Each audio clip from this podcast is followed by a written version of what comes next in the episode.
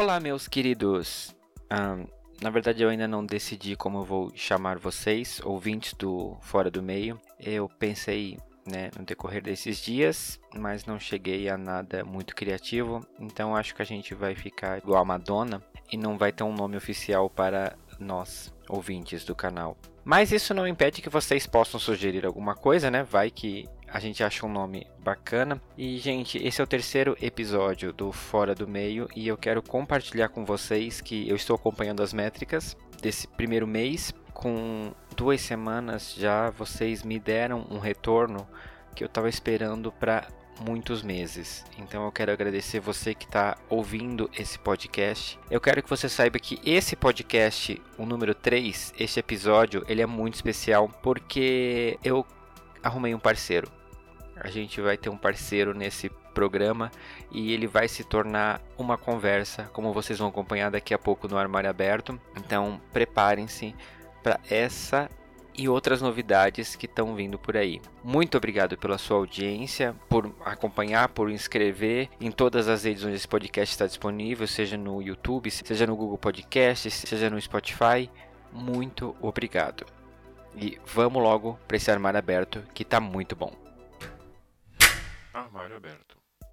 E no armário aberto dessa semana a gente vai discutir, lógico, o armário, esse ambiente, esse mito que eles criaram para nós LGBTs e que a gente passa talvez uma parte da vida tentando nos livrar, mas o objetivo é a gente conversar e entender o que é o armário. E uma coisa que me deixa muito feliz nesse episódio do Fora do Meio é que temos convidados. Gente, eu tô muito feliz porque, cara, é, é muito bacana podcast com convidados. Então, se apresente, por favor. Boa noite, bom dia, boa tarde, né? Me chamo Alex Montiel. E é isso, estou aqui para debater com o Fernando. E Alex Montiel é tipo uma personificação brasileira de Paula Bracho? com certeza. Com certeza, A gente. versão que não deu certo. É, tipo a, a pobre, né? É, Gente, desculpa, a gente tá. A gente se, se odeia, na verdade, na vida real, a gente trabalha junto. É. Verdade, só um pouquinho, só um cadinho. Só um cadinho, quase nada. Não, gente, brincadeira. O Alex trabalha comigo e a gente tem muitas coisas, muitas conversas. Então, assim, quando eu pensei em convidados, eu não podia deixar de chamá-lo para participar. E Alex, me conta um pouco sobre você. Quem é você? Vai lá, fala sua idade. Então, eu sou brasileiro. É, eu acho que vocês não notaram meu sotaque estrangeiro, né? Não, então, eu nasci aqui em São Paulo, tenho 26 anos, sou de uma família ex-evangélica conservadora. Temos algo em comum. É, uma família também espanhola preconceituosa. Então, é isso, né? É isso. Sou eu. E cá estamos. Cá estamos. E, gente, então, como eu falei antes, o tema da semana é o armário. Como vocês viram nos episódios anteriores, eu falei um pouquinho sobre mim, sobre a minha experiência. E essa questão do armário, para mim, é uma grande incógnita. Porque da onde veio o armário? Por que, que a gente automaticamente entra no armário? É, é uma, é, eu interpreto que é uma coisa muito louca nossa do mundo gay, porque você é colocado dentro desse lugar e fica lá. Aí tem todo um processo que você precisa se aceitar e sair desse armário. É um desenvolvimento, né? É uma concha que a gente se esconde, que acho que é o subconsciente que joga a gente dentro do armário. Eu, na minha visão. Porque se você nasce uma criança que você não tem uma visão igual à dos demais, ou com um pensamento um pouco diferente, você acha um pouco estranho, mas como você é criança, tem uma mente de boa, então é, uma mente inocente, então você consegue relevar algumas coisas. Uhum. Só que uhum. quando você vai crescendo, acho que esse armário vai construindo. Então, acho que no começo é um chiqueirinho de bebê, daí vai virando o armário em si. Isso é uma coisa que eu considero muito louca, porque ninguém te coloca lá dentro. É uma coisa que você sozinho caminha lá para dentro. Sim, é. Você se... acho que é um porto seguro, eu acho. para você mesmo contra os demais. Ou é como se fosse um casulo mesmo, para você ter a sua metamorfose mental, intelectual, para você depois, tipo, porra, vou botar minha cara tapa ou vou continuar fechado. Isso é, é uma coisa que eu ia falar, eu ia fazer justamente essa comparação do casulo e borboletas e etc. Mas é, me conta, Alex, como que foi o seu armário? Olha, desde que conheço por gente, sim, uns sete anos eu já me via no meu armário, né? Eu acho que já tinha umas visões além, tipo, que eu não era normal. Mas... Essa palavra normal é uma coisa que pega, né? É, isso. Esse normal é a sociedade em si. Eu acho que é a sua visão mesmo como criança vai mudando muitas coisas. Claro que, como eu disse, você tem uma mente infantil na época, então você vai relevando muita coisa. Só que na, vem chegar a adolescência, a adolescência é uma coisa pesada. Escola é uma coisa cruel também. Uhum. Eu, na minha parte, como eu já tinha acho que uma mente mais ou menos, então eu já construí o um armário nessa época, entre os meus 12, 13, 14 por aí. É, uma coisa que me perguntam muito, e eu acredito que perguntam para você e talvez para a maioria dos gays, é quando você percebeu que você era gay? Acho que bem pequeno mesmo, sete anos, seis anos, mas era aquela coisa de olhar a atração, mas você não entende, né? Uhum. Então, eu acho que com o tempo vai mudando, tipo, igual você conversa com seus amigos de 12, 13 anos, eles falando de menina e tal, você só comenta, mas não é aquela empolgação. Sim, sim. Mas também nessa época, meus 13, 14, 15, não comentava também sobre garoto, só olhava. Você repete aquelas frases padrões, tipo, ah, menina é boa, menina é gostosa, você dizer é gostosa. É, é, ela é, ela é boa. Que bosta que eu tô falando.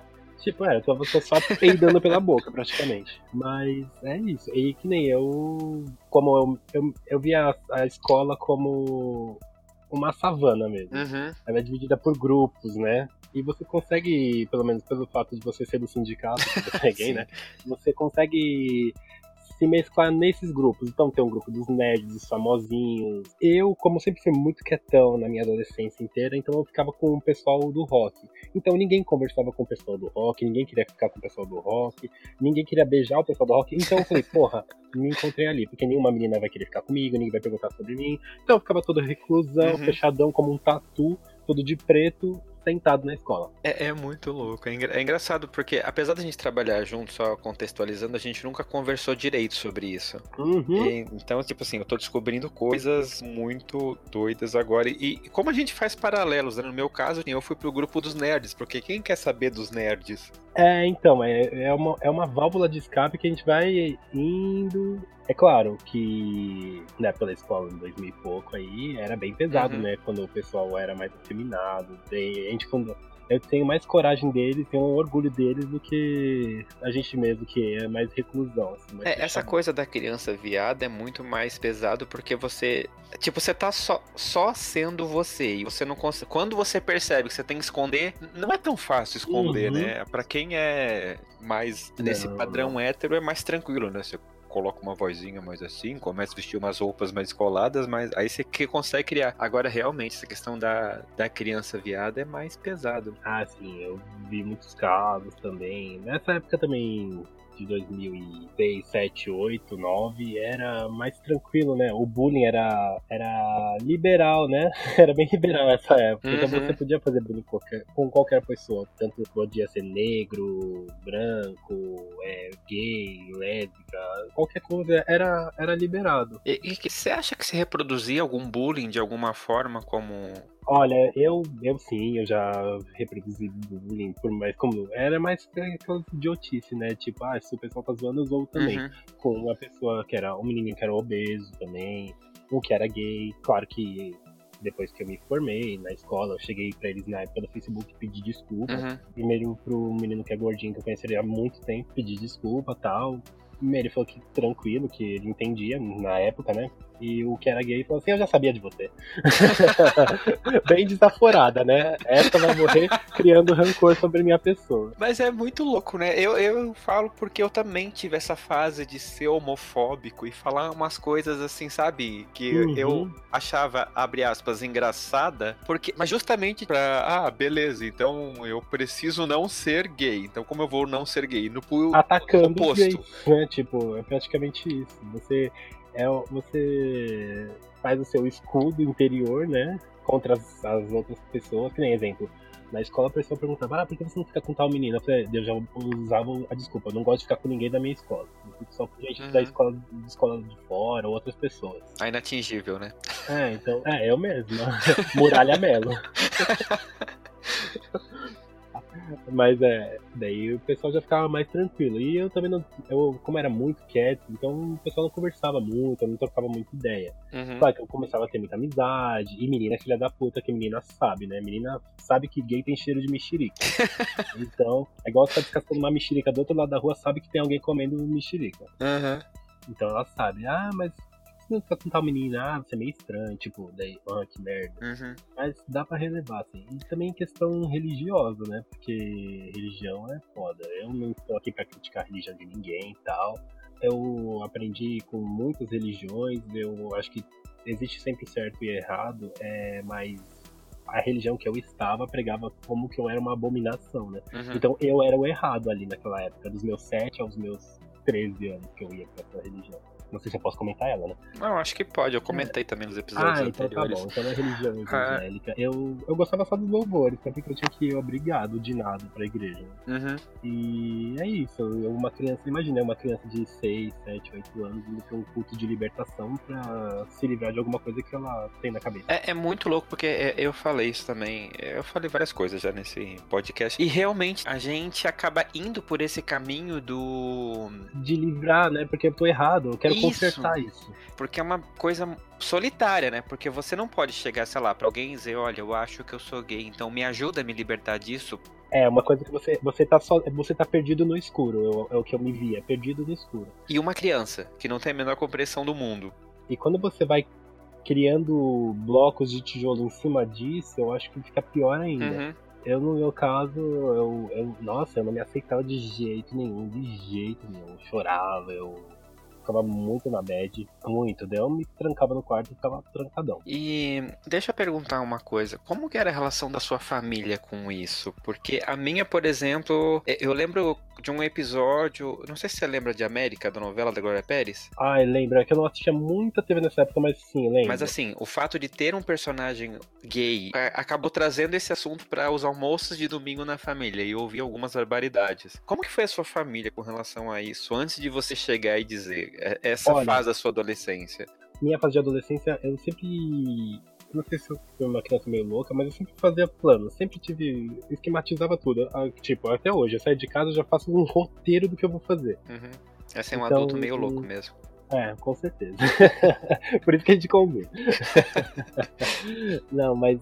E eu falava, é, ah, eu morei em São Paulo ainda até 2003, depois fui morar no interior de Salesópolis. Morei três anos lá. E nessa época eu era também bem tranquilo, uma criança da roça. Aham. Fiquei minha quinta, sexta série lá. Quarta, quinta e sexta, é. E ali também eu, é, como era mais é, interior, é, bem interiorzão, então eu não consegui ter tanta percepção dessa parte gay. Eu era mais tranquilão, bem fechado. Uhum. Só que não com o- a minha vida social na escola, mas no meu interior eu já sabia que não era normal, né? É, Aspas, normal, né? Uhum. Eu colocava na minha mente, ah, com uns 14 anos acho que eu vou contar pra minha, pra minha mãe, né? Porque eu, eu pensava que meu pai ia brigar comigo e tal, eu. Daí nessa época, minha mãe, quando eu tava no interior, ela descobriu que ela tava com câncer na tireoide, daí a gente acabou voltando pra São Paulo, né? Largou tudo de lá, vendeu as coisas pra pagar o tratamento dela. E aí agora eu, eu voltei pra São Paulo com 14, 15 anos por aí. E aí foi.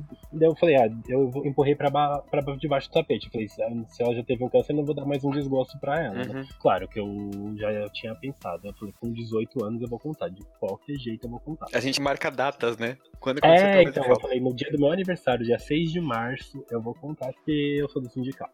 Tá bom. Daí foi indo, foi crescendo, a gente vai. Daí eu, no meu interior, tipo, no meu pessoal, começava já a reparar nos garotos e tal. Mas claro, nunca, nunca tive um contato com um garoto e tal. Nunca fiquei com um menino nessa época. Like Tem gente que é- nossa, É, totalmente. eu Com o meu peito corne, igual o dela. em espiral. Daí, claro, a gente beijei muitas garotas. Eu praticamente, eu, eu- quando eu saí da igreja com uns 14 anos, né? Uhum. Eu também. Mentira, com 14, 15 anos, por aí. Eu também. Eu ficava com a, com a filha do pastor, porque o irmão dela era muito bonito, então pra ter um contato mais, eu ficava com a Sim. bem Paula Brat, Uhum. né? Depois eu falei, ah, não, não. Eu quase fui estuprado por uma amiga minha na época da escola. Gente. Sim, ela. Meio, meio bizarro. Eu tava com 16 anos. E minha, ela era muito minha amiga, né? Uhum. E, e, eu já não tava muito no grupo do rock. Eu já tava ficando mais quietão indo pro grupo dos nerds. A gente também tem uma transição muito louca uhum. nessa época de adolescente. E eu conheci essa minha amiga que atualmente está morando em Londres, né? Ela era muito louca. E ela acho que ela no fundo já sabia, né? Mas não sei, ela era louca mesmo. Daí um dia ela veio em casa e quase me estuprou. E eu estava sozinho. Daí, como que eu, eu ia fazer, tipo, não ia sentir nenhuma ereção, não tenho é, atração por mulher, né? Então eu pensei, meu Deus, meu pinto não vai ficar duro. Será que posso falar isso? Pode. Ah, tá. Então eu falei, meu pau vai ficar duro. Ela tava lá se rostando em mim. Eu falei, meu Deus do céu. Daí eu tocou no telefone lá em casa e era uma mulher vendendo sei lá que porra de cartão de crédito. Eu falei, não, mãe, tá, tudo bem, você já tá chegando. Daí eu falei, minha mãe tá chegando, pode vazar daqui. Daí ela saiu. Nunca mais também. Claro que hoje a gente dá risada dessas coisas, né? Ela deveria ter me contado antes e tal, mas esse antes que é a nossa barreira. Tipo, uhum. eu dormia e acordava com uma coisa engasgada na minha garganta. Não é o que vocês estão pensando. É... São sentimentos, tá bom? Sim. é, foi, foi bem intenso. Daí, 16, 17 anos. Nossa, eu ficava muito, muito no meu quarto chorando. Eu chorava muito. Nossa, que eu não me aceitava, não era isso, beleza. Daí chegou a, a data do ultimato, né? Pra Joana Dark se jogar na fogueira. Daí eu cheguei. É, eu tenho uma amiga que ela faz aniversário dia 5 de março, de família, assim. Então o, a família dela inteira chamou meu, eu, meu pai, minha mãe e meu irmão para o aniversário dela, que foi num sítio. Daí a gente fez uma puta festa, comemorou meu aniversário também e tal. E eu falei, ah, já que eu tenho 18 anos, eu enchi minha cara de chopp de vinho, que eu amo vinho. E tá bom, mas eu não precisei. Eh, tem gente que fala, ah, eu bebi para fazer tal coisa. Não, nunca. Até embalado, tipo, ah, eu fiz besteira porque eu tava com álcool na cabeça. Não, eu sempre fiz minhas besteiras com a cabeça limpa. Mas é bom culpar Daí, o álcool às vezes, né? É, porque a bebida vem, entra e a verdade uhum. sai, né?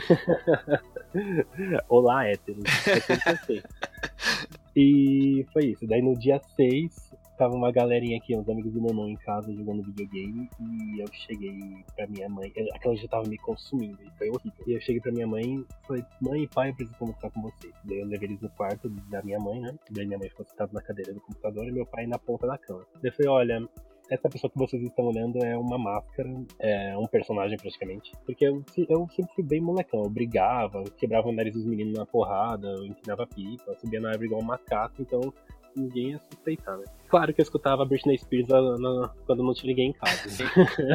Fala da coreografia, né? Slay for you. e eu cheguei e falei pra minha mãe e pro meu pai. Eu falei, eu, eu gosto de menino, eu não gosto de menino, não tenho atração por menino. Nossa, isso que eu falar pra vocês que foi a coisa mais uh, difícil falar. Mas acho que foi mais difícil a reação. O meu pai ficou quieto, não falou nada. Meu pai sempre foi bem quietão. E a minha mãe olhou na minha cara e falou assim: Você não é isso. Nossa, aquilo ali pra mim foi um, uma facada. Eu poderia ter ajoelhado pedido pra um cara dar ré com o carro em cima da minha cabeça que eu, não vai ser tão dolorido como aquilo. Uhum. Daí, nossa. Daí eu falei, ah, então é só isso que eu queria falar pra vocês. Eu saí do quarto, fui pro meu quarto e, e desabei em lado. Né? Uhum. Enchi a cabeça da represa, né? Sim. Aí minha vida virou um inferno. Não me vitimizando, claro. Uhum. Eu, é, eu acho que essa parte depois é a pior, porque você. Você se sente mais sozinho ainda, porque Isso. você quebrou o seu escudo contra o mundo. Uhum. Daí você tava num nível de vulnerabilidade 100%, tipo, cadê minhas defesas? Sim, é, ainda mais quando a questão. Cadê as minhas unhas postiças? Né? as suas defesas acabam vindo da sua família, né? Então, de repente, é, você. Se você pensa que é o seu porto seguro, uhum. se vira contra você. Eu tenho um irmão hétero, ele é 5 anos mais velho que eu, a gente sempre dividia o quarto, então eu não contei, eu só contei pra ele, pra minha mãe e pro meu pai. Não contei pra ele. Eu não tive como orar, pra você ter ideia como a, a pessoa, o ser humano é louco. Eu não tive coragem de contar para o meu irmão, mas tive que contar pro meu pai e pra minha mãe. Uhum. Porque eu achei que, tipo, é uma traição pro meu irmão, sei lá. Na minha concepção, hoje em dia. Uhum. Só devo falar pra vocês que meu, meus 18 anos foi uma merda. Todo mundo fala, ah, meus 18 anos foi maravilhoso. Não, eles nunca mais tocaram no assunto. Minha mãe, ela sempre ficava em cima de mim. Nossa, ainda podia que eu ia na casa de uma amiga minha que ela falava que já, ia, já tava passando mal, tal coisa. Uhum. Daí eu consegui um emprego no IBGE, trabalhei um ano e meio. Daí saí e fui pro telemarketing. E aí o telemarketing tem muita POC, tem muita gay, e eu falo que acho que eu tenho, eu dou muito. Eu, tenho, eu acho que eu fui um aprendizado. Ali foi uma escola social para mim, que eu falo. Uhum. Eu precisava disso. Eu era muito preconceituoso com gay. Eu já, eu já eu me assumi gay sem ficar com um homem, tá? Uhum. Pra vocês terem ideia. Sim. Decidido, né? é, eu sou milionário, mas eu não tenho dinheiro. É bem isso. Com os 18, 19 anos, eu não aguentava, não suportava o ambiente da minha casa. Então eu entrei na faculdade cedo, entrei, daí eu pagava tudo sozinho, não me vitimizando, porque uhum. eu acho que hum, eu dou mais valor ao meu dinheiro, às minhas coisas, porque eu, eu tirei do meu bolso. Sim. Minha faculdade, todas as minhas coisas foi quem tem, eu que comprei. Uhum. Nunca não sou filho de papai, então nada disso. E aí eu comecei a ter amizades, conheci muita gente, eu conheci um amigo meu, Rafael, é gay também, mas ele era evangélico, tipo roxo, roxo, roxo.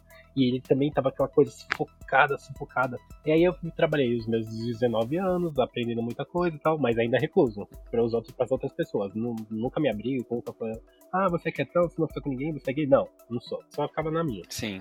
Daí, quando eu fiz 20 anos, eu chamei o meu amigo Rafael e falei, ah, vamos tomar uma caipirinha. e aí eu contei, contei pra ele. Eu fui lá no barzinho lá na Augusta e contei pra ele. Daí ele falou, ele se assumiu também pra mim. Daí foi uma choradeira e tal. Daí ele falou, vamos pra uma balada. E eu saía muito de balada, mas eu saía com a minha prima, em balada sertanejo. Maldição, maldição da múmia. Odeio sertanejo, tá bom? Para as pessoas que estão escutando, não me apedrejem, por favor, que é a minha opinião, meu ponto de vista, porque eu fiquei muito tempo tempo indo para o sertanejo e eu não gostava do ambiente, tá bom? Eu me uhum. sentia deslocado, mas eu ia só pra sair. E aí vendo a minha prima bem vadia, bem piranha, pegando vários sertanejos bonitos e eu lá dançando agarrado com as amigas feias dela. E é, essa foi a minha epopeia no sertanejo. Uhum. Bem triste, então não quero me passar de novo, então por favor, não me joguem pedra. Daí o meu amigo falou assim, então vamos pra uma balada gay. E já ia, e o meu irmão na época, ele ia muito pra balada. Muito, muito, muito, muito pra balada. Então eu já sabia metade das músicas que tocavam em balada gay, toca em balada hétero também, né, praticamente. Sabia os passinhos de dança, então, ah, aquele passinho de dança, como é velho, gente, meu Deus do céu. Uma tia já, praticamente. Daí eu fui com meu amigo e tal. Daí a gente foi pra The Week, eu nem sabia o que era The Week na minha vida, né? Nossa. Eu comecei bem, né, indo pra, uhum. pra, pra vida noturna de São Paulo. Daí fui. Também eu falei pro meu amigo, não vou ficar com nenhum cara, eu só quero só ver como é que é. E eu me sentia tipo. Gente, eu não sei como que é a expressão, porque eu, eu nunca tive um contato assim com muito gay, muito, muito, muito gay. Numa balada gay é muito mais escrachado, né? Sim. E aí o que acontece? Eu fui pra essa balada. Eu falei pro meu amigo, a gente só dançou, eu dancei, dancei, dancei. E aí eu, eu tinha um casal de meninas lá brigando, elas estavam saindo no tapa e me empurrou. E eu ia cair, eu segurei num cara que tava na minha frente. E o cara era muito bonito, tá? Mas eu não segurei porque ele era bonito, porque eu ia cair de cara no chão. E aí ele olhou pra trás e falou, ah, e aí, como você tá? E trocou ideia comigo. Daí eu tava bem, tipo, ah, o que que eu falo com esse homem? Ele falou, posso te dar um beijo? Ah, aí eu falei, ah, ou vai ou racha. Eu dei, vai. Daí eu já descobri que eu gostava da coisa mesmo, eu peguei ele. Só fiquei com ele também. Eu me senti tipo a Paulina Martins. Eu fiquei tocando meus lábios. Eu beijei eu um amo. homem. eu beijei um homem. Eu chego. Daí tá bom, fui na balada, foi maravilhoso. Foi... Eu, eu, era um recém-nascido naquele mundo. Um recém uhum. Pessoas, músicas, jeito, tipo, não, era, era libertador, né? Pra aquela parte. Eu, eu tô me vendo eu, na sua história. Que, eu acho que uns 80% dos gays são, é assim, tipo, uns uhum. que ficam bem fechadão. Como um tatu no armário. Sim. E o que acontece? Eu cheguei na minha casa, minha mãe tava com o olho inchado. Você foi pra aquele lugar cheio de gay, bababá, babá. Daí minha mãe brigava, brigava. Então a minha vida, minha rotina assim, dos meus 16, 17, 18, mentira, dos meus 18, 19, 20 anos, era da minha casa para o trabalho, para telemarketing, para faculdade. Uhum. E eu beijei um cara com os meus 19 para 20 anos, né? Eu era 100% virgem, tá, gente? é, eu perdi minha virgindade como muito, muito tarde. Ou cedo, sei lá. Eu, às vezes me arrependo, às vezes não. Mas eu acho que é uma coisa meio natural. A gente tem todo um processo de você se descobrir, se aceitar, se tanta uhum. coisa até você pensar realmente em transar. Gente, é que é muita, muita loucura. É claro, daí depois eu comecei a ir muito pra balada gay uhum. e tal. Era um martírio quando eu voltava pra minha casa, que era sempre um barraco com a minha mãe. Ela passava mal, ela não dormia, daí minhas tias ficavam jogando pedra, falando, sua mãe vai ficar doente, blá blá blá blá blá blá blá blá blá blá. Nossa, daí eu ficava enlouquecido, né? Daí teve um dia que eu me cansei, eu sou bem barraqueiro, tipo, pra essas partes de. Eu tava ficando. Eu tava sufocado, não tava vivendo. Uhum. Teria, as pessoas queriam ver a vida dos. Eu tava vivendo a vida, a alegria dos outros. Sim. Então eu deixava de sair com algum menino bonito que me olhava pra mim, porque eu pensava, meu Deus, a minha mãe vai passar mal tal. Ou o que vão pensar de mim, ou o que, a minha família vai falar pra minha mãe. Então eu pensava muito isso. E teve um dia que eu conversei com um cara, né? Ele era mais velho na época, eu tava com uns 20 anos, ele tinha 32. Ele só era meu amigo, tá, gente? E ele falou, ah, tem um filme Orações para Bob. Nossa. Daí eu nunca tinha assistido, nunca assisti um filme com temática gay, uhum. nada disso. E eu falei, ah, eu fui assistir, meu Deus do céu. Nossa, quando eu assisti aquele filme eu chorei mais que uma puta traída, porque, nossa, eu não tinha mais olho, porque tava tudo assado, de tanto que eu passava papel higiênico que eu chorei. Não, foi, foi tipo eu, esse filme realmente ele é muito. E, e, é mais louco, eu acho, eu não sei se você teve a identificação que eu tive, por justamente crescer num ambiente religioso, esse filme Sim. ele fala demais com a gente. Com certeza, aquilo ali, nossa, eu, eu sofri o martírio que ele sofreu. Aham. Uhum. E foi horrível. Nossa, eu chorei, chorei, chorei. Daí teve um dia que o meu amigo Rafael ligou assim, vamos pra balada? Eu falei, vamos. Daí a minha mãe sentou. Falei assim, não, vai começar a falar um monte, um monte. Deu, tinha. Eu abri o, o filme, deixei ele carregar inteiro, cliquei no play e falei assim, assiste esse filme que eu tô saindo, tá bom? Daí ela assistiu o filme inteiro, né? Uhum. Daí quando eu voltei, ela me abraçou, chorou, chorou horrores, falou que não queria o meu mal, blá blá blá blá blá blá blá blá blá blá Foi aquela coisa, né? Sim. Eu acho que minha mãe mudou 100% da água pro vinho comigo, né? Que hoje em dia ela é minha melhor amiga, minha confidente, uhum. essas coisas mas ela teve uma mold, tipo, moldou demais o ponto de vista dela, tipo, foi uma mudança relâmpago mesmo, uhum. da, do ponto de vista dela. Ela, opa, daí é nisso, nessa época que eu contei pra ela, só minha mãe e meu pai sabiam. Daí eu um dia fui pra balada maldita sertaneja com a minha prima e contei pra ela. Ah, pode ficar tranquilo que você, ninguém vai ficar sabendo. No outro dia minha família inteira sabia. Des, desgraçada maldita. E aí eu falei, vadia vira-lata. Daí a minha mãe foi fazer um puta almoço de domingo, chamou a minha família inteira. Depois pra minha mãe, eu não quero ver a cara de ninguém, porque eu sabia que eles estavam falando pelas minhas costas. Daí ela fez um puta almoço de domingo e falou assim: antes de das pessoas se sentarem à mesa, ela abriu a porta da cozinha, que minha cozinha é bem grande. Né? Uhum. Ela abriu a porta da cozinha, todo mundo com aquela falsidade, ai, o Alex, blá blá blá blá blá. E ela falou assim: é, Eu fiquei sabendo que vocês estão falando da, das costas dele, então eu vou falar na frente de vocês. Ele tem a opção dele, ele é gay. E quem não quiser, ou achar ruim, ou não quiser aceitar, pode sair da minha casa agora e não voltar nunca mais. Nossa. Ela, tipo, ela enfrentou os sete irmãos dela. Uhum.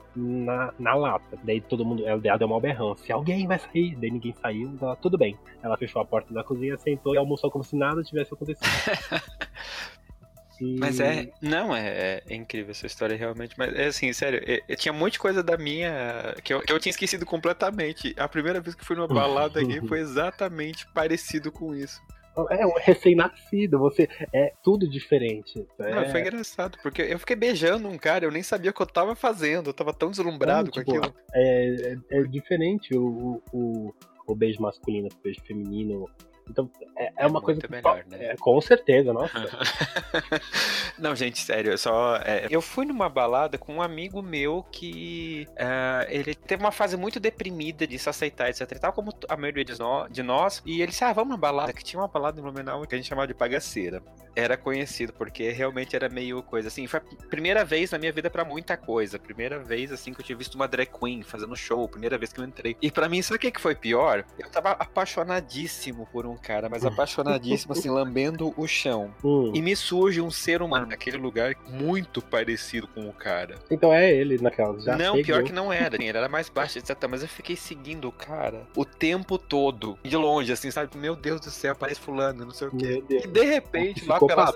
Eu cheguei no cara. Pensa, a primeira vez que fui uma balada é. gay, eu chegar num cara e teve um fora, quis morrer. Aí você já baixou a discografia da Tony Braxton.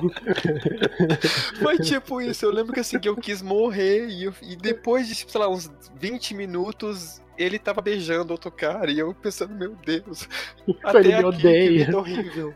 A Paulina Martins, né? Paulina Martins total. Aí chegou um outro cara que queria me, tipo, veio me beijou e a gente ficou se agarrando a noite toda no sofá, assim. Depois eu fiquei pensando, meu Deus, o que foi que eu fiz? Ah, Muito não. louco isso. Não, é. Não, e a parte da adolescência, os amores héteros proibidos. Ai, que raiva ah, disso. Super. Que raiva. É, é, é, muito comum isso, né? Muito louco. Essa parte do armário é, é louca porque você sai do armário para depois tem todo um processo da sua família sair do armário também. É, essa parte eu acho que é um processo mais doloroso não doloroso, acho que é vergonhoso, aspas, para você, porque você, você já passou por tudo isso, deve alguém uhum. ainda falar, ah, eu te aceito. Não, você não me aceita, quem é você para me aceitar? Um dia minha tia me mandou mensagem para mim, ah, você é lindo, eu te aceito. Eu falei, quem é você para me aceitar? Aceita sua filha que dorme com o marido dos outros. é, então, te, teve, eu tenho muito essa questão assim, eu nunca reuni minha família para dizer, gente, olha só, sou gay. Uhum. Ao mesmo às vezes as pessoas me perguntam, tipo assim, ah, mas quando que você vai contar pra sua família, etc e tal. E a minha pergunta para eles e para mim e pra sociedade, para quem quer que seja, é: precisa? É, eu acho que hoje em dia o armário tá muito mais é, desmaterializado, eu digo assim, para, uhum. para as gays atuais tanto para os gays antigos, que tem gay que já tá bem sucedido, já tem a vida dele, e não precisa, ele não vê isso como. Não é necessário você contar a sua vida. Porque, pensa, cada um tem a sua vida, uhum. ninguém tá vivendo a vida de ninguém, é, ninguém tá pegando seu pulmão para respirar o ar que você tá usando. Então, a pessoa acho que não se vê nesse, nessa necessidade de contar pra alguém. Sim, Antigamente sim. eu julgava muito. Eu falei, ah, então você vai viver nas escondidas, blá blá blá blá blá. Não, foi coisas que eu aprendi muito, que nem quando eu aprendi no telemarketing. Eu tinha muito preconceito com ninguém afeminado, com trans, com travesti. Nossa, travesti eu achava uma aberração. Daí eu conheci uma amiga minha que trabalhou comigo lá no telemarketing.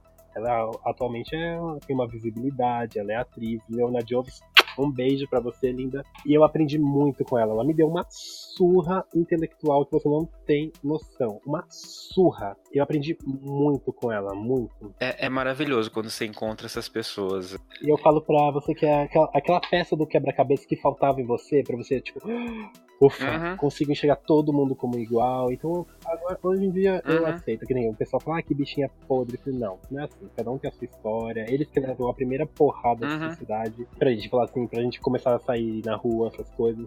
Então, eu tenho muito que agradecer às gays, às trans, às sapatões, a todos, toda a comunidade em si, né? É, isso é. é eu, eu tenho a mesma coisa. Com... Claro que existe muito preconceito entre os gays também. Né? Nossa, né? demais. Demais. Isso é uma eu coisa. Não vou, não vou falar, ó, oh, eu sou também uma pessoa simples. Não, cada um tem o seu gosto e uhum. tal, mas preconceito é, é, diminuir uma pessoa. Não, isso jamais. Uhum. Foi uma coisa que eu aprendi. Por exemplo, eu não vou ficar com uma pessoa porque eu não quero, mas também não vou diminuir a pessoa. Sim, sim. É, eu acho que isso é um, um, uma outra pauta que a gente pode até conversar em algum outro momento, porque realmente é uma, um assunto que dá é, pano pra manga, porque, afinal, eu acho que entra nessa questão do, das construções sociais que a gente vai fazendo e vai definindo, mas até onde isso é real e até onde isso é imposto. É, a própria comunidade LGBT cria barreiras entre a comunidade LGBT. Sim. Então, exemplo, se o menino é muito afeminado, ah, então ninguém vai falar com ele. Ou se é uma gayzinha urso, gordinho, ninguém vai gostar dele. Ou se você não é um padrãozão, bonitão, bombadão. Então é isso. Eu já tentei ir pra academia, não vou, não vou mudar meu corpo pra agradar os outros. Eu gosto de ficar do jeito que eu sou. Quem quiser uhum. ficar com quem não quiser, paciência. E até, até foi uma pergunta que eu recebi essa semana lá no Instagram do podcast, que é ah. pra quem quiser seguir, arroba fora do meio podcast. Uma, perguntaram o seguinte: não tem como reduzir essa gíria LGBTQ, não sei o quê, porque é muita nomenclatura difícil de lembrar de tudo. Eu acho que a gente é tão diverso, é tão grande, é tão cada um tem uma uhum. forma tão diferente que eu acho difícil a gente. Na verdade, assim, antigamente a sigla era só GLS, não, é? não, não se usa mais hoje em dia, justamente porque começou a se enxergar essa grande massa. E apesar da gente ser a mesma coisa, humanos, é, eu acho natural a gente ter essas diferenças, eu acho talvez importante ter uma sigla com várias letrinhas que seja, mas assim, que compreenda todo mundo e que uma pessoa transexual consiga olhar e se ver representada diferente do de antigamente, que era só gays. Sabe? Quem são gays? Eu acho que é como uma enciclopédia para a pessoa ignorante. Sim. Eu acho que é isso. Pra exemplo, o que, que significa essas letras e tal. Porque ali, cada letrinha ali tem um indivíduo que tem dor, que tem uma família, uhum. que tá. que precisa. tem necessidade de amar, de ser amado. Então eu acho que a pessoa em si ela tem que ter o respeito, igual uhum. o respeito sobre religião, raça, crença. Claro que hoje em dia a internet ela ela é muito boa, mas também ela é muito agressiva, né? Uhum. Você consegue diminuir uma pessoa no piscar de olhos. Sim. Você consegue destruir uma pessoa e conseguir virar muitas pessoas contra esse indivíduo. Sim. Com piscar de olhos. É, isso é até uma das pautas do armário, porque é o seguinte, é, a, a, internet hoje, ela realmente é muito cruel, porque por, e não só a internet, a tecnologia geral, porque todo mundo tem um celular com câmera que grava, etc. E o que eu queria falar sobre a questão do armário é trazer o assunto, o Leonardo Vieira, aquele ator que foi fotografado beijando outro cara num evento e foi jogado na internet. Leonardo Vieira é gay, ele foi obrigado a se assumir depois depois dessas fotos. E tem tantos outros atores que sofrem essa cobrança. Fulano é gay, Janequine é gay, não sei quem é gay. É, tipo, sai na, na revista. Descubra os 10 atores ou atrizes que se assumiram em 2019. Isso. Tipo, não, é, não, é uma, não é um zoológico, é um ser uhum. humano ali. Tipo, é, é, é, muito ridículo. E o pessoal ainda bate palma, né, pra essas coisas. Sim, eu acho horrível essa coisa do, do arrancar alguém do armário. Como a gente falou antes, o armário acaba sendo um casulo que você tá crescendo. Você tá passando por todo um processo de se entender, de se aceitar, para daí então você uhum. conseguir ir pra sociedade e dizer, ó, sou gay e você vai receber os tapas, mas você vai estar tá preparado para aquilo, porque você teve todo momento de maturação e de se entender, etc. É, eu falei, eu acho que uns dois programas atrás que programas não, episódios, que é, é um processo que é necessário, que você acaba aprendendo a lidar com você mesmo e criando essa, essa casca necessária para você conseguir aguentar essa carga que a sociedade vai jogar em cima de você. Acho que quando a pessoa é arrancada, ela perde esse momento. Ela perde o chão dela, né? Porque ela criou tanta coisa né, na, nesse aspas armário. Exemplo, se ela não quis se assumir, então aquele ali era o direito dela. Sim. Tipo, independente ou não, se é gay ou não, se é lésbica ou não. Não, ali é o direito dele ali, ficar na dele. Não precisa ficar escancarando ao mundo, uhum. porque ele não, viu, ele não viu necessidade de falar é, isso. Às vezes não é nem necessidade, é como a questão, às vezes, de ator. Você precisa manter aquele, aquela postura de machão para você conseguir trabalho. Com certeza. Exemplo, o, o Sense8, né? O, quando uhum. o ator é desmascarado. Que ele perde muitos trabalhos. Eu tô dando spoiler, mas me processem depois. E... Mas será que existe alguém que não viu o Sense8 ainda? Não sei. Eu, eu sou uma dessas pessoas que eu conheci Sense8 no final do ano passado. Uhum. Então, pessoas que não assistiram ainda me desculpem. Gente, essa série é maravilhosa, realmente. Ah, sim, eu acho que você precisa guardar ela pra vida, nunca numa caixinha. É, eu vou guardar mais do que pra vida, né? Porque eu encostei no Mark gente. Ah, eu fui é, abraçado sim. por aquele homem, mas tudo bem. Ah, recalque de puta Deus escuta, né? Então eu vou ficar bem quieto. recalque seu, né, querida? que raiva. Mas, Gente, só pra você saber, eu Alex é assim o dia inteiro, tá? A tarde toda. É engraçado. Praticamente. A gente se é, ama. É, as farpas verdade. são farpas falsas, né? Porque a gente se ama. Exatamente. Dá um abraço aqui, ó. Oh, Sinta-se abraçada, amiga, falsa. Querida. ok, ok. Retomando então. É, então, você acha que armário é uma imposição ou é uma escolha? Olha, no, no, meu caso, eu acho que foi instintiva. Eu acho que foi um mecanismo de defesa, um armário. Mas eu acho que tem gente que escolhe, tem gente que não. Eu acho que varia de pessoas, né? Se a pessoa já tá 100% preparada psicologicamente, ou não, no meu caso, como não aceitava, então eu fui moldando muitas coisas. Então uhum. eu fui absorvendo muitas coisas, tanto negativas quanto positivas. Claro que hoje em dia eu tento jogar fora tudo que é negativo e, e seguir a vida em frente, né? Não tentando fazer mal para a sociedade, né? Sim, mas eu digo as pessoas. Uhum. É, é muito. Eu passei muito tempo da minha vida pensando que, tipo, isso era uma imposição. Hoje em dia eu interpreto mesmo como um momento que talvez você precise passar. Uhum. Eu acho assim, eu encaro o, o armário não necessariamente só para gays, mas eu acho que tem tantos momentos na vida que você precisa ter esse momento interno de recolhimento para daí então você partir pro restante das coisas, para outras situações. É tipo um retiro espiritual com o seu eu interior, né? Isso, exatamente. Hoje eu enxergo dessa forma. E você acha que é possível ser feliz no armário? Olha, eu acho que sim. exemplo, um cara uma mulher pode ter a vida dela num trabalho, uma vida profissional, e ter a vida dela separada, a vida dela pessoal, eu acho que se ela é feliz desse jeito, pra quê, né? Uhum. Se ela sair, exemplo, se ela é lésbica, pra que ela tem que falar que ela mora com a namorada ou esposa dela, ela mora com uma amiga, divide apartamento com uma amiga para os, os amigos de trabalho, né? Uhum. E na sociedade, na vida pessoal dela, é a mulher dela, ela que viaja com ela e tal, essas coisas. Conheço muita gente assim, que é feliz, Uhum. Pelo que eu vejo. Não julgo, não falo, nossa, mas por que você não fala logo? Tá na cara. Não, não falo isso. Uhum. Eu acho que cada um tem o seu momento. E também, se aquele não foi o momento dela, ou se aquele já é o momento dela, ela tá vivendo aquele momento, então eu acho que a felicidade não tem que ser revelada pra Sim, pessoa. sim. É, eu acho que é- é, o armário tem muito a ver justamente com isso, o momento, pra mim. E- Você concorda com isso? Com certeza. Eu tive, eu tive o meu momento e falei. Tem gente que não, tem gente que continua vivendo no armário. Claro que às vezes o armário é muito opressor, né? Uhum. Tanto que ele tanto te ajuda, ele tanto te eleva, quanto ele te derruba. Então se você ficar naquele mundo se afogando, você precisa de uma palavra amiga. Tem vezes que você até precisa de um bom dia de uma pessoa, tá sufocado, eu acho que não é muito bom ficar fechado assim, porque tem pessoas que sempre vão lutar pra sua causa, né? Uhum.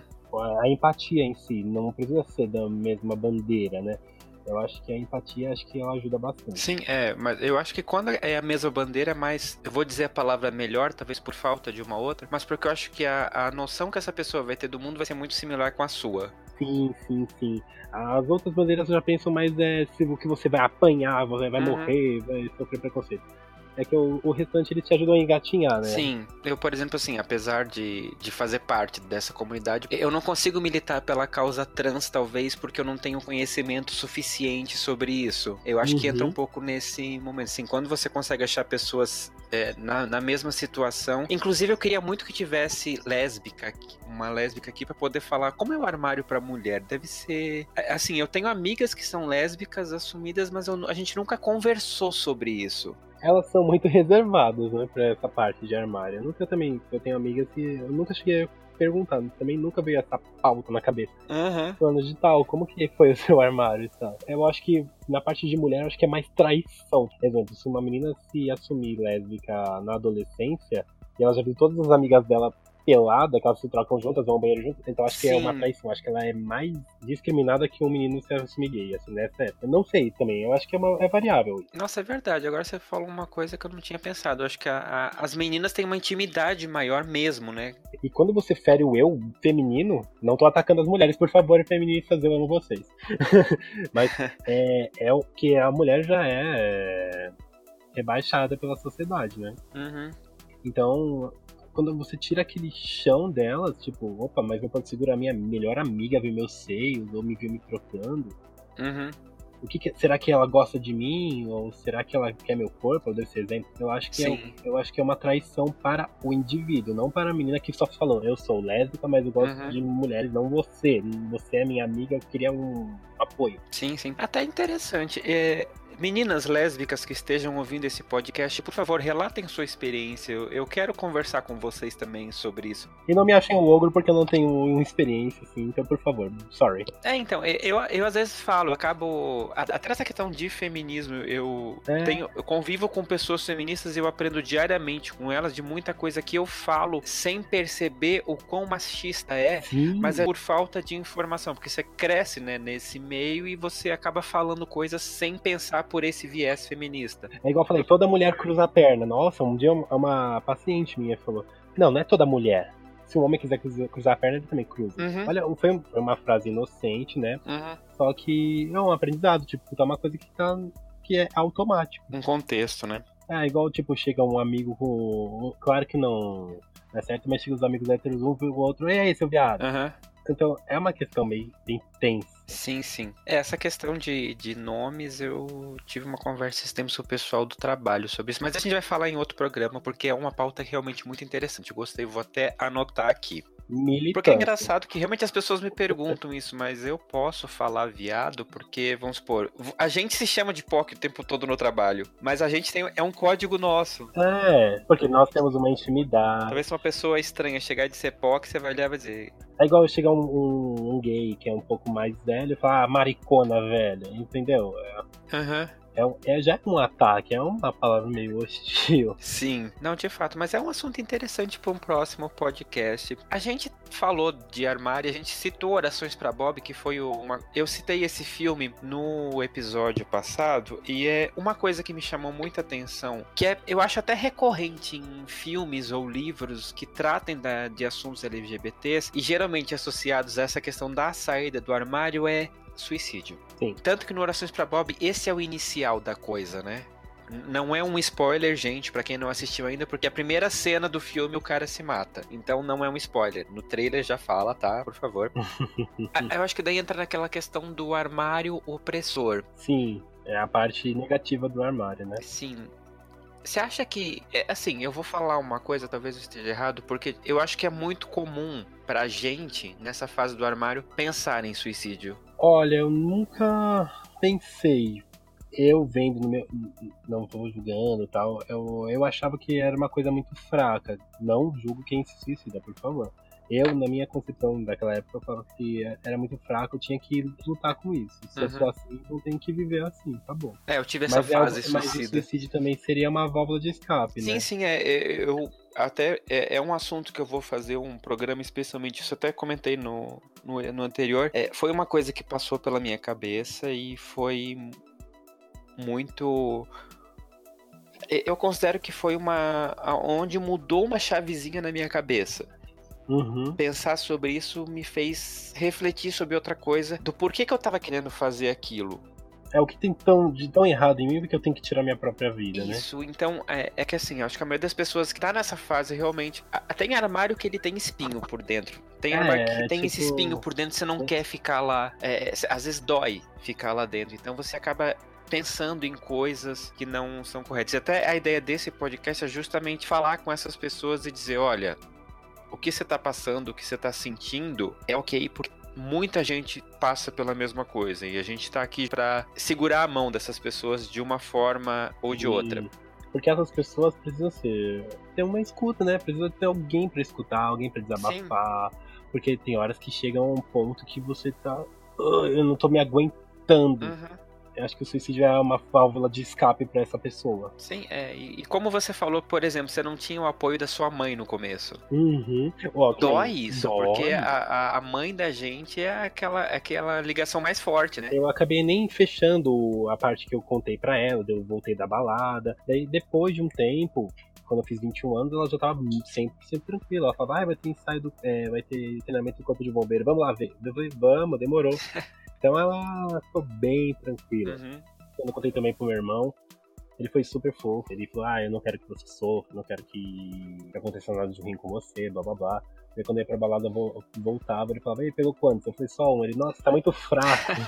então, foi bem tranquilo, assim. Meu pai nunca falou nada, falou que é a minha escolha, então acabou. Eu acho que a figura masculina tem essa coisa de fugir até nessas horas do com enfrentamento, certeza. né? Com certeza.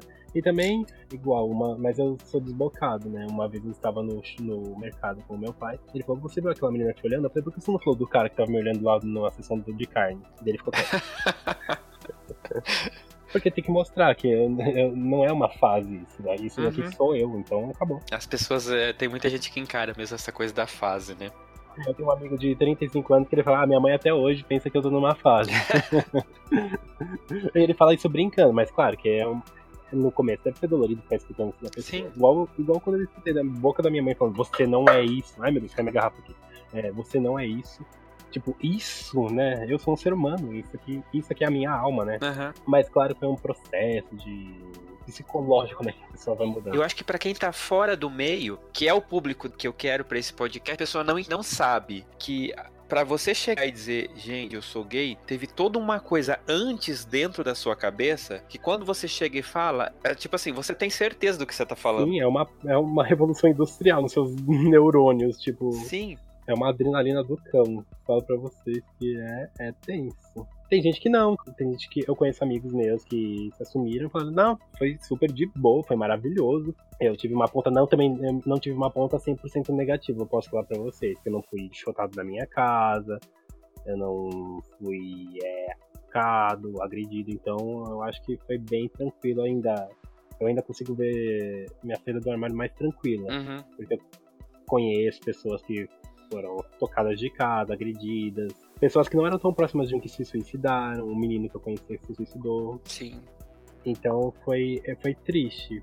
Eu acho que a, a carga familiar é a que, que te ajuda a, seguir em frente ou não. Uhum. E, e por família aqui, eu acho que nem só necessariamente a família biológica, né? A, a presença dos amigos Sim, e com certeza. essas outras famílias que você vai construindo durante o, o- o tempo. Como eu falei antes, eu não sou assumido pra família no sentido de chegar e falar, mas eu desde que eu mudei pra São Paulo, eu não sou mais a pessoa que fica censurando o Facebook. Antes eu pensava muito, tipo, ah, se eu postar tal coisa, minha família vai ver. Então eu não vou postar. Tipo, gente, eu criei um podcast pra falar sobre isso. Então, e se esconder não é exatamente o momento, meu momento nesse agora. Eu postei uma foto no Insta, um amigo meu da época da escola falou: Nossa, você botou hashtag gay, o que, que é isso? Eu falei: O que eu sou. O que, que você acha, né? Tá olhando o que, meu bem? Porque aqui em São Paulo é o tipo de, assim, eu não escondo absolutamente de ninguém, tanto que no trabalho, é, foi assim, aqui acho que todo momento assim, eu não tenho essa preocupação de pensar em esconder, eu falo numa boa.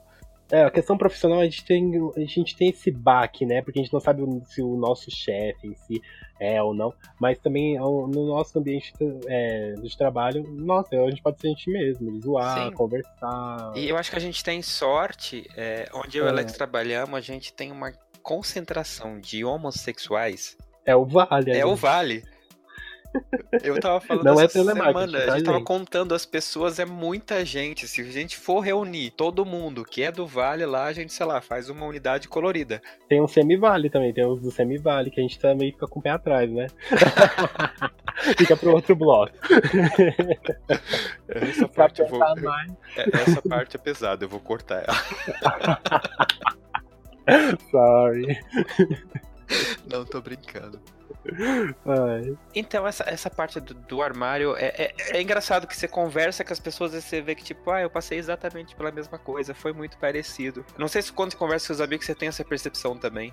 Sim, sim. Teve um que foi praticamente igual, teve outros que precisaram de ajuda de familiares, teve uns que a tia teve que acolher. Uhum. Então, eu acho que é uma libertação, mas o que vem depois da libertação que é o pior, que é aquela queda livre, né? Aonde eu tô pisando?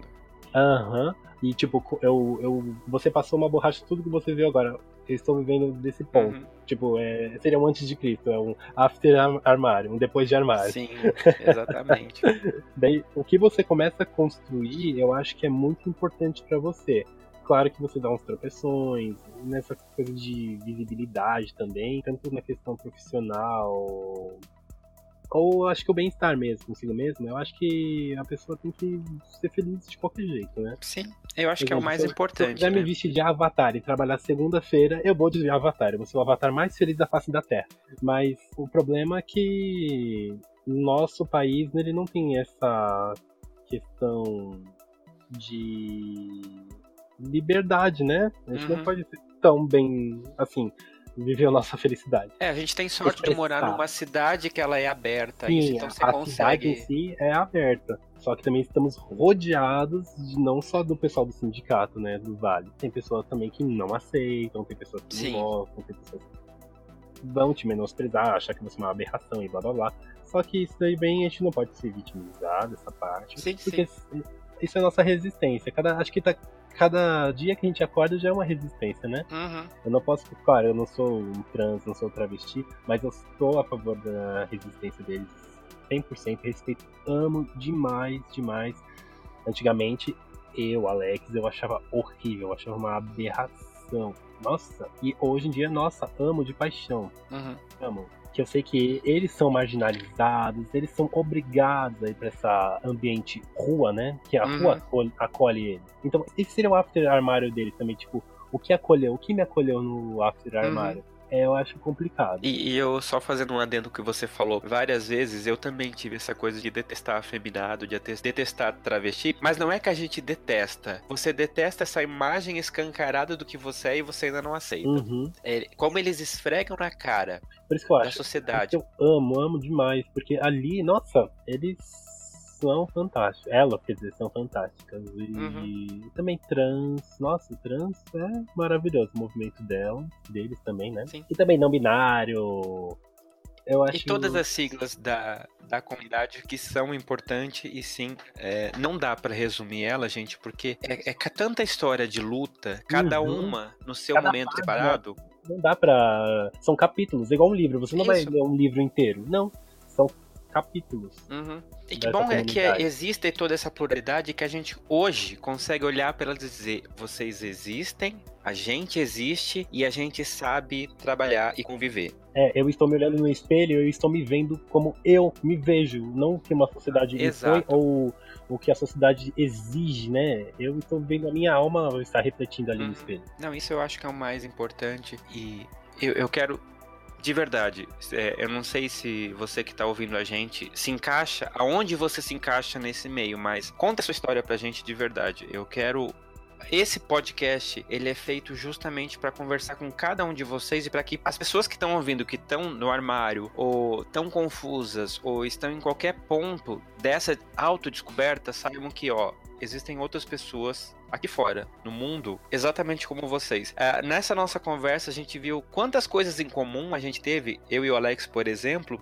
E, cara, vai dizer que você às vezes não sentiu falta de ter alguém para dizer exatamente o que você estava sentindo, traduzir, porque você não compreendia. Nossa. O que eu me apeguei foi no meu cachorro, praticamente. Ele viu cada lágrima que rolou da minha, do meu rosto, tipo, cada aquela vontade louca de sumir. Então, cada um tem o seu apego, né? E é difícil. Mas, claro, ele não entendia, mas ele tava sempre do meu lado. Mas um ser humano, assim, falar assim, vai ficar tudo bem, é, isso é passageiro, você é uma pessoa maravilhosa. Isso, essas palavrinhas, nossa, ela, ela chega que estremece dentro de você. Uhum. Claro que você pode pensar, deve ser da boca pra fora, mas essa pessoa te dando um, um zelo, um pequeno afeto, você já consegue uh, respirar um pouco, tipo, tirar aquela, aquele, aquele rochedo, nem uma pedra, um, um rochedo que tá nas suas costas. É você saber que você não tá sozinho, né? É isso, que tem gente que tá lutando contra você. Claro que existe, existe sempre pessoas boas e ruins, né? Uhum. E você sempre que pender pro lado positivo da vida, né? É, isso, isso é maravilhoso e é muito importante de verdade. É, você tem que fazer bem. Claro, você não pode deixar de fazer o bem, mas também não seja, não seja trouxa, né, gente? Por favor. Uhum. Não, é sério. Gente, é, foi muito boa essa conversa. Ah, eu curti bastante. Eu, eu tava até meio acanhado de falar sobre a minha experiência. Gente, não pra metade das pessoas que eu perdi minha virgindade tarde. Eu perdi com 21 anos, né? Não me arrependo. Ah, Nas minhas fases meio piranha, eu me arrependia, né? Quando, eu, quando eu jogava na cara da minha mãe. Deveria ter saído com muitas pessoas antes e tal. Ela dava até risada. Mas atualmente acho que não me arrependo, não. Eu acho que foi uma. Tudo tem o seu tempo. Sim, né? sim. E, e o tempo é muito definido pela sua cabeça, não pela coisa Com cronológica. certeza. É, eu não vou também, às vezes, é, influências. Eu acho que pessoas que são influenciáveis, por favor, vamos botar um pé no chão e falar assim, opa, Uhum. questão de amizade, porque a amizade tanto, com- tanto é boa quanto ruim, né? Eu Sim. sou uma pessoa de pouquíssimos amigos, pouquíssimos. Eu tenho muitos colegas. Colega é uma coisa, amigo é outra, né? Uhum. Eu sei, tipo, o dia que eu tiver ruim, eu tenho amigos que vão conversar comigo, ou tenho colegas até que conseguem colocar a gente pra cima ou pra baixo, mas a gente tem que sempre pensar no eu primeiro. Exemplo, você recebe uma opinião, você não absorve ela 100% pra você. Você colo- coloca essa, essa opinião junto com o seu o eu pessoal, Uhum. né? O seu eu interior e fala: Isso aqui vai ser bom, isso aqui vai ser ruim, o que, que a gente vai fazer? Eu acho que desse jeito você consegue ir decolando. Exatamente. Exatamente. Cara, mu- muito bom essa, essa conversa. E tem um relato aqui que eu queria só ler, Ah, pode ler, por favor. porque é, é o relato de uma pessoa nesse momento no armário, tá? Olha só. No Messenger. Tenho 33 anos, Desde que tenho recordação, sempre me senti atraído por homens, e já criança eu me questionava do porquê falavam que era errado o homem achar outro bonito, sendo que eu achava. Acredito que lá pelos 5 anos eu já tive minha sexualidade explorada pelos amigos. Eles tinham noção do que estavam fazendo, eu não. Porém, gostava. Nesse período fomos descobertos. Antes disso, por meu jeito, naquela época, afeminado, fui muito humilhado por minha mãe. Muitas vezes ela falava que eu tinha que mudar meu jeito porque ia ter AIDS, cúmulo da ignorância herdada. Porém, minha avó sempre mandava ela parar com isso. Resultado dessa repressão, até hoje no armário, nunca dividi isso com ninguém. Estou sofrendo horrores. Levo uma vida, abre aspas, hétero, estilo quietinho para tentar disfarçar, mas nunca tive relação com mulher, apenas beijo com homens foram poucas vezes, e fazem uns 10 anos que não tenho nenhum tipo de relação sexual, apenas fiquei com algumas mulheres. Meu sofrimento aumentou nos últimos meses por conta de novas amizades. Gosto muito dos meus amigos, mas me sinto traíra por guardar esse segredo. Agora me afastei para tentar sobreviver, mas claro que eles não entendem me afastar do nada. Não passa um dia que eu não pense em suicídio, mas vou tentar um acompanhamento psicológico para tentar assumir isso. Infelizmente, tenho uma homofobia internalizada. Lutei muito com, contra minha sexualidade. A história tem muitos capítulos e terá ainda mais. Desejo boa sorte a quem for se assumir. Não percam tanto tempo da vida como eu já perdi. Meu Quando eu vi esse relato, eu pensei, cara, que bom que esse cara tá procurando ajuda psicológica, porque às vezes é, é importante você ter alguém que te entenda e, e tenha toda um, uma forma de te compreender é, clínica. Eu falei isso no primeiro episódio que quando você tá precisando, num processo assim, falar com um amigo é uma coisa, falar uhum. com um uhum. profissional que estudou é outra. E ele acaba sabendo como te ajudar muito mais. É, então, se você tá no armário e tem a oportunidade de fazer terapia, eu recomendo que faça. Coitado, esse nosso amigo, nossa, tadinho, ele está praticamente gritando, gritando, a alma dele grita, coitado. Uhum. E desde a época da infância dele, com essa rejeição materna, né? Claro, graças a Deus que colocou essa vovozinha linda uhum. na frente que dava uma amenizada. Mas, como eu falei, palavras são tensas. Sim. A palavra grava, tanto numa mente infantil quanto numa atual, né? Não, e, e olha a loucura, a, a, geração da avó mais aberta do que a geração da mãe. Sim, sim, é complicado e essa, esse lance de ficar se excluindo, que eu já passei por isso, de me excluir de amizades. Eu, quando tava nesse ambiente gay, ou no telemarketing, minha mãe falou, você tem que sair de parar de falar com esses meninos gays e tal, na época ela não aceitava ainda. E eu me afastei. E eles uhum. sentiram muito minha falta. E eu falava, não, vou ficar só conversando com mulheres, tal, tal, tal, tal. E foi, foi uma coisa horrível, que eu me senti no traíra. Uhum. É o que ele tá sentindo com os amigos dele também, que é amigo hétero, né? Eu, eu creio que é, são não tá héteros, né? Que ele não contou a sexualidade dele. Também sexualidade é uma coisa que não debate. Tem gente que confunde sexo com sexualidade e uhum. isso é ridículo, é bárbaro, né? Uma pessoa confundir o sexo masculino com o homossexual. Não é, sexo é sexo, homem e mulher, e a sexualidade é diferente. Se, se eu sou hétero ou gay ou trans, sei lá, isso aí é, é diferente, Sim. é uma outra pauta. E, amigos, se você estiver ouvindo a gente, você não está sozinho. É, eu acho que você precisa mesmo de um, um, tratamento profissional, e eu acho que você precisa, eu acho que se olhar mesmo, fazer um levantamento da sua vida e puxar quanto foi ruim você ficar assim. Quantas vezes você tentou dar um sorriso sem. Deu um sorriso falso, né? Com amizades ou comentários falsos, né? Eu já vivi muito a minha vida sem viver ela mesmo, então uhum. eu sei do que eu tô falando. É complicado. Claro que isso não vai mudar de um dia pro outro, igual acender uma luz. Não. Isso é bloquinho por bloquinho até você. Não bloquinho de carnaval, gente, tá bom? É bloco de construção. até Sim. você ir moldando. Ele, ele, ele acha que ele está velho. Eu, eu não, não me recordo a idade, é ser 33, 35. 33. É, não, idade é relativa, isso não existe, esse lance de idade. É de novo eu vou repetir, esse tempo, que ele não é cronológico, ele é o tempo, ele é o seu tempo. É o tempo certo, é o, seu, é o tempo do eu. Eu, indivíduo, uhum. pronto para conversar, ou pronto para interagir, pronto para viver, né? Não viver uma vida fantasiosa, igual ele falar. Uma vida, aspas, hétero, né? Uhum também se ele não se aceita também como gay, então eu acho que ele tem que ver que tem muitas pessoas também que não se aceitam. É igual eu brigava, discutia muito com a minha mãe. Eu falei, você então quer me ver casado, que se por uma ironia eu tiver um filho, eu vou trair minha esposa com um homem. Eu falei, não, eu não quero isso. Eu não quero viver uma mentira. Eu não uhum. quero viver mais uma fantasia que a minha família projetou para mim.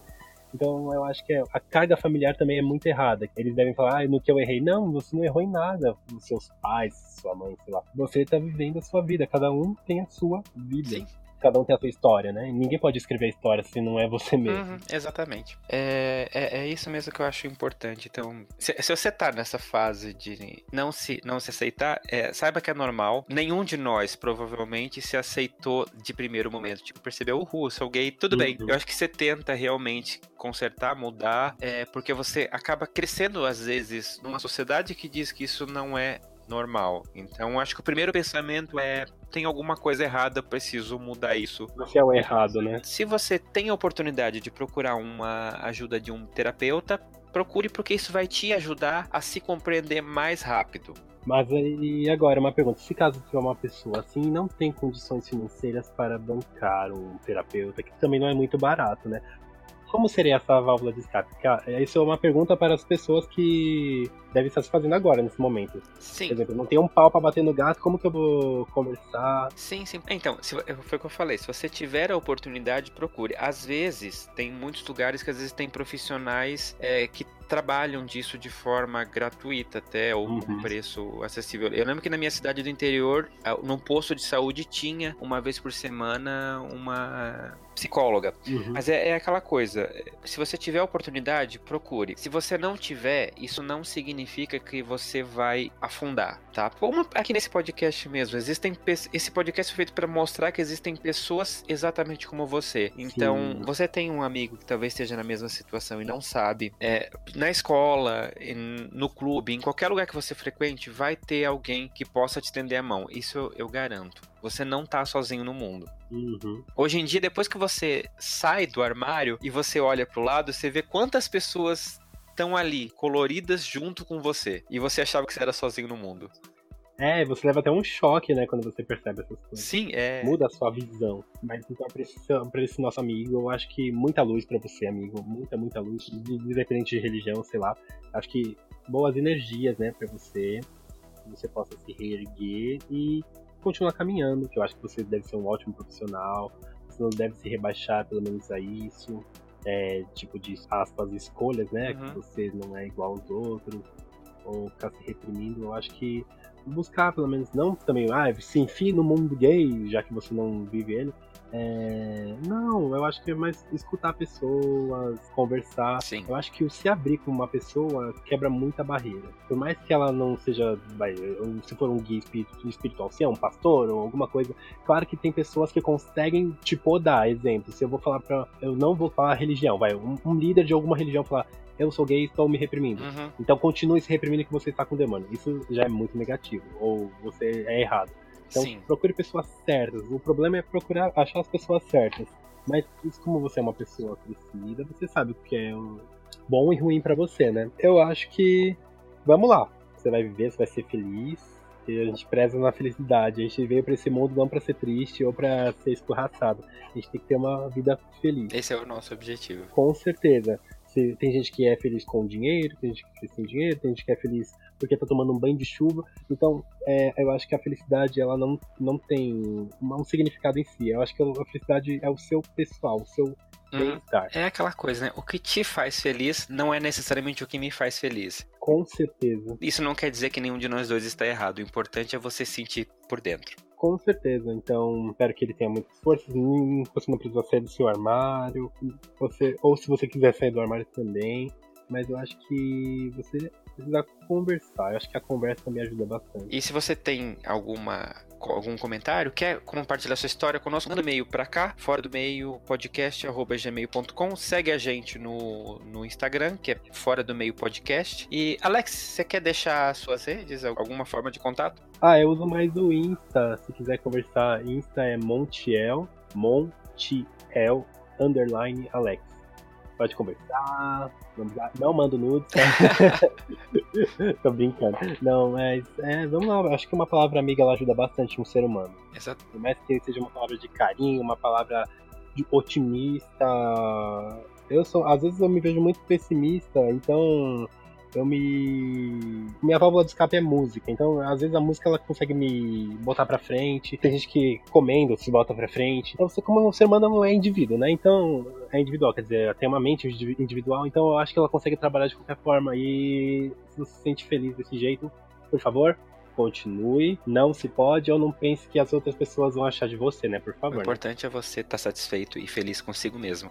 Com certeza. É aquela coisa, eu vou deitar a cabeça no meu travesseiro e falar, ah, que porra boa a minha vida. Exatamente. Claro que a gente, nossa vida não é 100% uma porra boa, mas são dias de luta, dias de glória, né? É isso aí. Falou bem. É. Filosofamos. Filosofando, né? Mas foi muito bom conversar. Acho que até pra gente, pro nosso próprio diálogo, acho que mudou muita coisa, porque uhum. conhecer o Fernando em si, conhecer o Alex em si, acho que ah, quebrou muita barreira. Com certeza. A gente vai chegar segunda-feira no trabalho e jogar purpurina um no outro. Assoprar nos olhos, né? ah, mas eu, eu adorei. Eu acho que a gente tem que sempre semear o bem, né? Uhum. Semear o positivo. Porque negativo a gente já vive o negativo, a gente já é escrachado, né? Então eu acho que a gente tem que se ajudar, sempre. Exatamente. Ninguém solta a mão de ninguém, né? se joga. Então, gente, no quadro Se Joga desse episódio, eu vou deixar um filme que eu vi na Netflix e, e, foi muito engraçado porque eu vi com uns héteros que moravam comigo, ou que eu morava com eles, ainda não defini essa, essa parte, mas ele se chama Fourth Man Out ele não tem um nome em português. Ele é de 2016 e foi dirigido pelo Andrew Nackman. E ele conta a história de um cara que se assume gay pros amigos. E é uma comédia. Então, é ao mesmo tempo que ele tem essa coisa do você se assumir pros seus amigos que não reagem tão bem de começo. E para piorar, ele tem um crush num dos amigos dele. E o filme explora bem essa coisa que eu acho muito comum. Acho que quem, quem gay nunca teve um crush no seu amigo hétero? Com certeza. Não é? Então, assim, é, é, um filme leve, é um filme que dá para você assistir com a sua família, com os seus amigos. Eu vi com eles e foi a gente riu demais e criou depois toda uma, uma discussão, houve um debate por causa desse filme. Afinal, essa pessoa sair do armário, como é para um amigo? Então, é, fica aqui a minha dica de filme para vocês. Alex, você quer deixar algum filme pros ouvintes? Olha, filme Orações para Bob me ajudou muito, muito, muito, muito. Eu acho que esse filme precisava ser distribuído para as pessoas. Não só. Podia fazer parte meio... do kit gay, né? Com certeza. Eu deixei o meu kit gay na escola, vou reivindicá-lo ele, porque eu não sou obrigado. E. não, gente. Sem brincadeira, mas eu acho que tanto para o heterossexual, tanto para o gay, eu acho que ele é uma ajuda. Ele te mostra o que uma, um ser humano vive. Sim. Eu também assisti um filme, né? ele não tem temática gay, mas eu acho que ele vai muito para o psicológico. É o Cisne Negro, Sim. que é com a Natalie Portman, que ela vive a vida de uma bailarina, e ela se impõe tanto na perfeição, que ela precisa ser perfeita, ela precisa ser ah, aquela coisa que ela mesma é o próprio obstáculo. Não estou dando spoilers, por favor. Eu achei que aquele filme também é maravilhoso. Ele quebra muitas barreiras, assim, tipo, porra, mano, eu tenho que pegar leve comigo mesmo. Eu não preciso me uhum. criticar tanto. E só. Literatura gay, desculpa, gente, eu não, não tive muito contato com a literatura gay, só o terceiro travesseiro. e só. Mas eu acho que é isso. Também música, música gay também, eu acho que é, é o Linda Quebrada, acho maravilhosa, travesti, negra e uma pensadora. Eu acho que as músicas dela tem muito um contexto histórico, acho que o do pessoal dela também e também do que uma gay travesti vive também, né? Sim. Eu acho que só. Perfeito. Gente, então vamos encerrar esse episódio delicioso do Fora do Meio. Alex, muito, muito obrigado. Eu tô fazendo uma reverência para você aqui. Eu agradeço vocês também imensamente de coração. Muito obrigado. E o que vocês precisarem, ó, manda mensagem, vamos conversar, vamos papear, vamos tomar um goró, sei lá, vamos ser felizes. pra tomar goró, ele não me chama durante a semana, gente. Quero deixar essa denúncia aqui nesse programa. Tá bom, vamos no gerúndio. Eu vou estar te convidando. Perfeito. Gente, e se você quer contatar o nosso canal, então como eu já falei, Instagram, já falei o meu Twitter pessoal, que é um underline trouxão. Instagram também, que é Mionzinho BNU. E, gente, a gente tem um site, esqueci de falar no último episódio, mas o nosso site pode ser acessado por bit.ly barra fora do meio podcast. Lá tem uma parte que é pra gente conversar, consegue ouvir os programas anteriores e fazer participar desse programa. E se por algum motivo você quiser participar desse programa aqui, como o Alex fez agora, pode. É só mandar um e-mail para mim. A gente marca de falar sobre qualquer assunto que esteja baile no Fora do Meio, tá bom? Por favor, amigas lésbicas, vamos preencher então esse armário feminino, esse armário Sim, lésbico. eu tenho muito interesse em você que é lésbica e que quer compartilhar sua experiência, porque é uma Por coisa favor. que não é falada. Eu falo, pra, para pra gente que nós somos homens, é um tabu. Sim. é um tabu. Igual, eu fui é, surpreendido pelo. Eu nunca pesquisei sobre nada é, lésbico, tá? Aquele filme O Azul é a Cor Mais Quente, nossa, eu fiquei. Ah, eu fiquei chocado. Não pelo foto, mas uh, tipo, é uma coisa normal. Sim. Hum, é o amor, ponto. Sim, e, e, é uma coisa que não é discutida entre nós homens gays. Não, isso jamais. Então é isso, gente. Até o próximo episódio. Um beijo grande. Beijão, gente. Tchau, tchau. Tchau.